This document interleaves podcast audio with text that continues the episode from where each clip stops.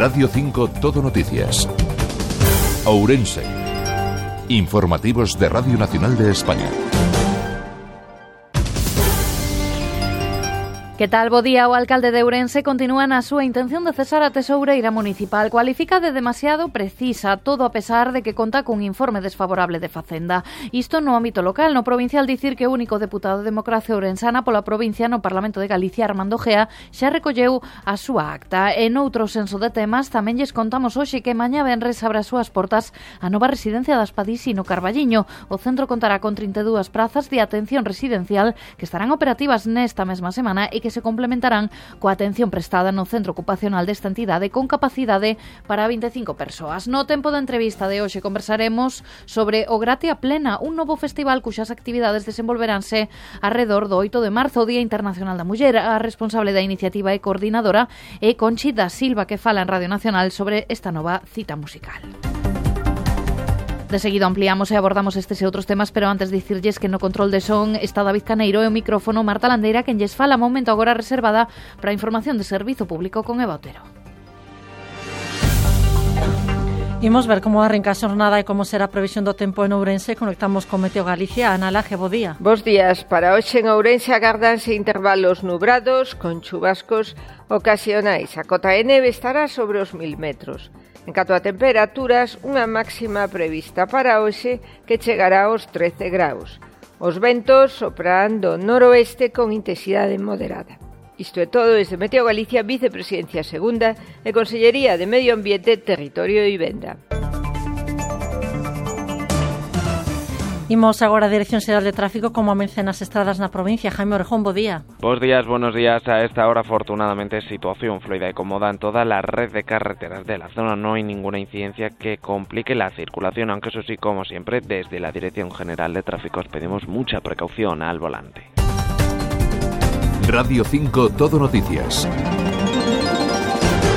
O alcalde de Ourense cesará tesoureira municipal a que cualificará de demasiado tiquismiquis a pesar dun informe desfavorable de Facenda sobre a súa decisión. Gonzalo Pérez Jacome decretou o pasado mes de xaneiro o cesamento da funcionaria justificando a súa decisión por apreciar unha suposta falta de dilixencia no exercicio das súas funcións. O Ministerio de Facenda emitiu logo un informe no que contemplaba que non se podía concluir que cometera erros técnicos no desempeño desas funcións. O non ser un informe vinculante, o alcalde de Ourense segue adiante coa súa decisión e comunicar o cesamento no vindeiro pleno municipal. El informe que, que decía que si era desfavorable o no, eh, no, no, exactamente como decía el tema, pero no es, no es vinculante. Entonces nosotros no estamos haciendo nada que vaya contra la ley, nada más. Es un informe que es, creo que es perceptivo, que es solicitarlo. Hay tres meses, esperamos a recibirlo. Se, se, recibió antes de los tres meses que marca la ley de límite y no es vinculante. Entonces mmm, nos parece un dato que tampoco es tan, tan relevante. O alcalde dalle agora o cargo de interventora adxunta.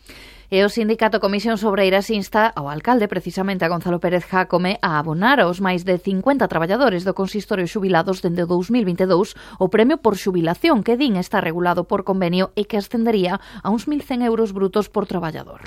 Consideran que a paralización destos expedientes é injusta e ilegal, polo que instan ao alcalde Gonzalo Pérez Jacome a cumprir co acordo regulador. Manuel Pérez, representante do sindicato no Concello, insiste en que este ano está previsto que se xubilen 10 persoas máis. Que eh, creo que xa houbo tempo suficiente para o seu estudio e que, que é o momento de que se lle abone ou se lle denegue, porque non, non, pode, non pode ter a máis de 50 personas e este ano pues, chegaremos, chegaremos a 60 pendientes de si poden cobrar ou non o premio de xubilación. Entonces, pues, bueno, pedimos que o alcalde da tenda razóns e pague o premio de xubilación a estes traballadores que tanto merecen. Todo nunha petición escrita presentada no Registro Xeral. Exponen que o Concello de Ourense veu abonando o premio de xubilación dende o 2012 ata o 2022 se sendo, din, un dereito consolidado. E vai xa chegando Benres día de pleno ordinario no Concello de Ourense e os grupos van presentando as súas mocións. O Partido Socialista exixirá ao goberno local encabezado por Pérez Jacome máis compromiso co termalismo para din que Ourense sexa de verdade unha capital termal. Proponen que o Concello busque colaboración co resto de administracións. Tamén reclaman que a cidade de Ourense debería participar na mesa termal e insisten na creación dun consorcio para sacar adiante o proxecto Ourense Capital Termal de Galicia Galicia. José Ángel Barquero, edil do PSDG PSOE. Emplazamos al alcalde a que inicie los trámites para crear ese consorcio, para integrar de entrada a la Junta de Galicia y a otras instituciones que tengan que ver con el desarrollo termal de nuestra ciudad. Critican que a piscina das Burgas continúa pechada por mor dunha rehabilitación que non cumpre os prazos fixados e que se anunciou cun prazo de cinco meses se leva catro anos pechada. Tamén se queixan da non presenza da cidade en Fitur nin que o vaya a facer en Termataria.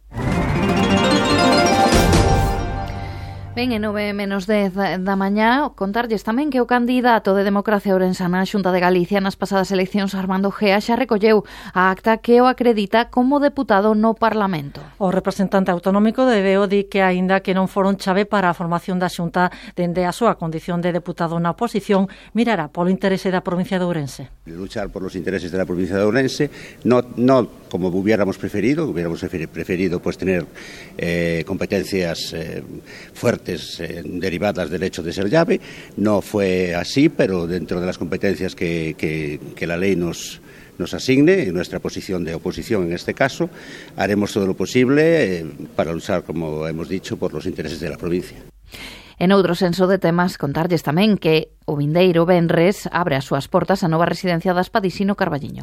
A conselleira de Políticas Sociales e Xuventude en Funcións, Fabiola García, asistiu este mércoles á inauguración das instalacións en cuxa construción o goberno galego colaborou cunha axuda de máis de 600.000 euros. Centro residencial que era moi necesario para todas as persoas con discapacidade, vimos de apoialo con máis de 600.000 euros e polo tanto se vamos a poder coñecer as instalacións.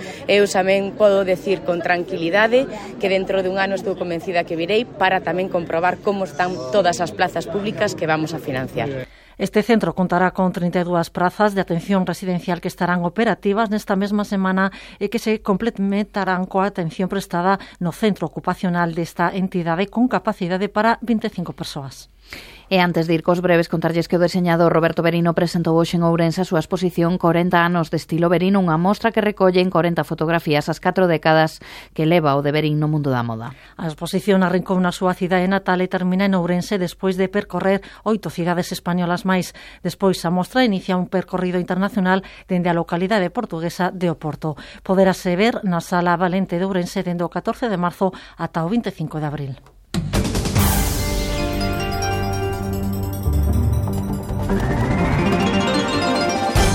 Ben, pois agora sí, momento reservado para outras informacións de carácter máis breve nova convocatoria da Chegas. Aberto o prazo para solicitar as axudas ás asociacións de comerciantes da provincia.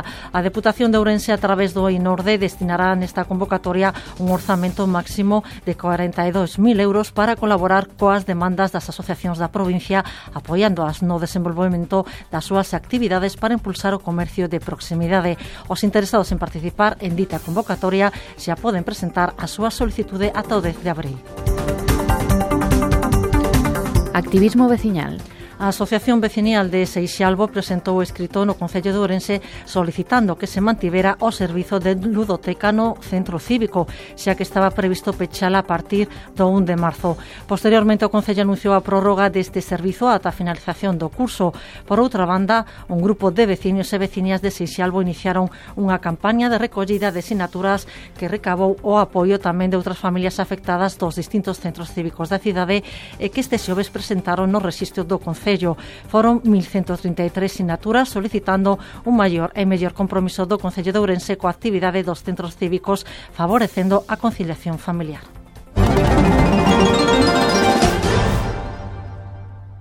Ourense conta a partir de marzo cun novo festival que levará por nome Gratia Plena. Trátase dun festival cuxas actividades desenvolvese ao redor do 8 de marzo, o Día Internacional da Muller. A responsable da iniciativa e coordinadora é Conchi da Silva, que hoxe está connosco para falar desta nova cita musical. Bo día. Ola, bo día. Novo festival para a cidade de Ourense, que é o diferencia doutros festivais? Eh, pois eh, o diferencia que é unha iniciativa para amosar o traballo das eh, mulleres creadoras. Esa é a idea fundamental do festival. Por que lixeron o nome de Gracia Plena? Pois mira, eh, tan, tan sinxelo como que Gracia Plena eh, forma parte da, da oración do, do Ángelus. Estamos na, no horario das 12 da mañá, un domingo das 12 da mañá. Entón, fai alusión tamén a, a estas mulleres que están como cheas de gracia, da gracia, digamos, non divina neste caso, sino da gracia, da gracia das artes, non? Están tocadas por esa por esa man das artes eh, que as fai ser creadoras, eh, compositoras eh, e poetas neste caso, non? Canto tempo leva arrincar un evento como este dende que a idea ponse a andar? Eh, pois leva, un, leva meses, sí, porque isto empezou a xestar eh, fai unos seis, sete meses eh, a raíz dun concerto que, que se levou a cabo nesa capela do Santo Anxo do barrio do Couto eh, bueno, a Fundación Santa Marina de Temes que é a propietaria de, de ese recinto, de ese espazo tan, tan peculiar, eh, eh, decidiu abrir ese espazo ao público facendo pois algún tipo de actividade cultural, contactaron conmigo, eh, eu pois nada, eh, decidín eh, facer algo nese, neste, neste espazo tan peculiar, no? eh, eh, abrilo ao público, eh, crear algo diferente, algo novo na cidade, eh, penso que incluso en Galicia, a nivel Galicia, eh, e amosar este traballo destas mulleres creadoras, non? Claro, porque este festival xunta muller e arte, dous conceptos que necesitan darlles visibilidade. Eh, eh pois sí, precisamente, iso é o que eu, eu quería, non? Eh, as artes, pois neste caso da música e da poesía, eh, que van da man tamén, non? Muller Arte tamén monumentos, patrimonio, porque as actividades fanse en lugares emblemáticos. Contenos. Sí, sí, neste caso, en a Capela do Santo Anxo, que é unha obra eh, que rematouse no ano 1925 do arquitecto Brenzán Vázquez Gulías e eh, que ten un incalculable valor patrimonial. Non? Eh, además, faise ás 12 da mañá precisamente para para, para gozar da, do, do espazo en todo o seu esplendor, porque poden verse as, as vidreras de, de Jesús Soria, non? do pintor Jesús Soria, que son maravillosas e descoñecidas. O Festival bota andar este ano en este mes de marzo con diferentes actividades. Cales son? Pois mira, temos un concerto o día 3 de marzo, domingo 3, eh, de María Mendoza, que é unha pianista e compositora eh, de Asturias, que leva moitos anos vindo en Ourense, de feito é profesora no Conservatorio de, de Ourense, eh, que ten unha obra eh, maravillosa, que premiada, ten varios discos, eh, bueno, pois ela vai falar da súa trayectoria e eh, vai tocar para nós eh, parte do seu, eh, do seu repertorio, non? da súa obra. Eh, no día 10, o domingo, o domingo seguinte, temos pois a Yolanda Castaño, que é Premio Nacional de, de Poesía, que presentará a súa obra Materia, pero que tamén falará da súa trayectoria, eh, dos seus premios, eh, dos seus proxectos, que son moitos, a verdade. E, bueno, ela vai recitar parte de, de so, deses poemas, dese poemario materia, acompañada a guitarra por eh, José Manuel da Pena. Entón, bueno, pois tamén aí temos a oportunidade de gozar da, da poesía, pero tamén da música, non? É un festival que ven para quedarse. O objetivo é chegar a ser referente da cidade de Ourense? Sí, eh, a ver, mm, eu sempre digo que hai que ir pasiño a pasiño, non? Non sabes moi ben eh, como vai funcionar, pero bueno, é unha primeira edición, e esperemos que o público pois eh, responda e, e apoie non coa súa asistencia porque sen, sen público non non tería sentido non facer nada entón bueno esperemos que, que vaya ben esta primeira edición e que sexa a primeira de, de moitas non Pois Conchi da Silva, responsable da iniciativa e a coordinadora do novo Festival de Ourense Gratia Plena, moita sorte con este novo proxecto. Moitas gracias a, a vos.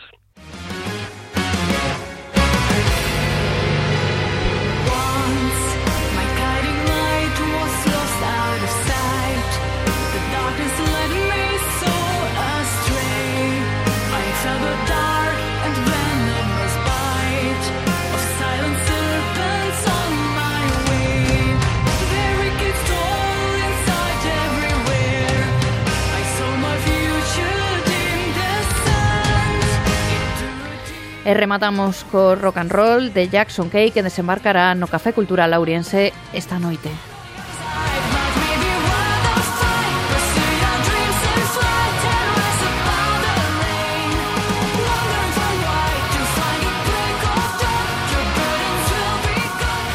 Correximos, rematamos hoxe coa música de Surma que actuará no Café Torgal de Ourense o vindeiro 16 de marzo para presentar Artificial 2024. Así chegamos ás 9 da mañá. Recorden que poden continuar informados nesta sintonía ou en rtve.es.